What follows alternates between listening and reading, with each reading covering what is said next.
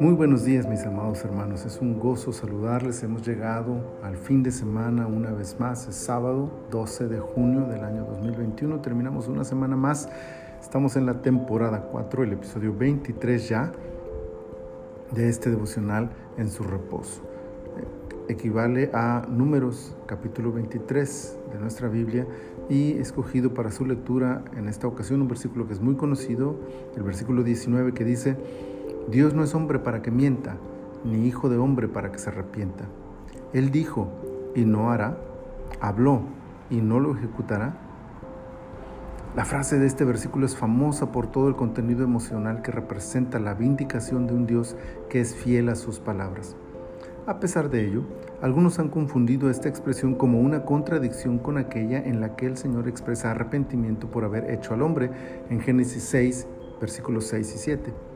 Pero la solución para esta aparente controversia es simple. El contexto de la frase que nos ocupa ahora es la de una promesa. Esta frase es parte de la segunda de tres ocasiones en que Balak pidió a Balaam que maldijera a Israel, pero Balaam no pudo hacerlo y tuvo que declarar bendiciones para el pueblo de Jacob. En ese contexto, la expresión que afirma que Dios no es hijo de hombre para que se arrepienta está diciendo que Él ya ha hecho una promesa y no hay forma alguna de que se retracte de sus palabras. Mientras que en el otro contexto su arrepentimiento tiene que ver con el pecado del mundo, aquí es una promesa la que está en juego. El pecado llevó a Dios a desear no haber creado al hombre, pero una vez que Él promete algo, no existe manera de que se arrepienta de su palabra.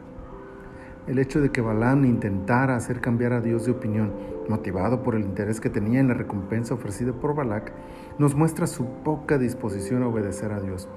Pero es precisamente su necesidad de decir lo que Dios le ordena lo que lo obliga a bendecir a la nación contra sus propios intereses personales. Ese contexto es el que nos lleva a esta poderosa declaración. Sin importar los intereses personales de reyes o naciones, la palabra de Dios ha de cumplirse al pie de la letra y no hay poder en el mundo que pueda evitarlo. Semejante declaración puede ser vista con temor o gratitud, dependiendo de qué lado de la promesa nos encontremos. Si estamos del lado de Balac y Balaam, quizá nos frustremos o enojemos ante la palabra de bendición provista por Dios. Pero si estamos del lado de Israel, nos gozaremos en la fidelidad del Dios que ha prometido bendecirnos. ¿Es su promesa alegría o tristeza a nuestro corazón?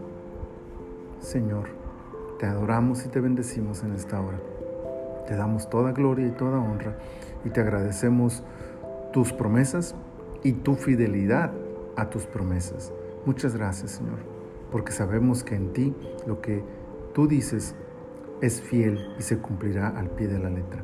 Ayúdanos, Señor, a estar de ese lado de tus bendiciones a estar del lado de las promesas en las que tú ofreces cuidar, proteger, bendecir, ayudar a aquellos que están dispuestos a vivir bajo tu voluntad.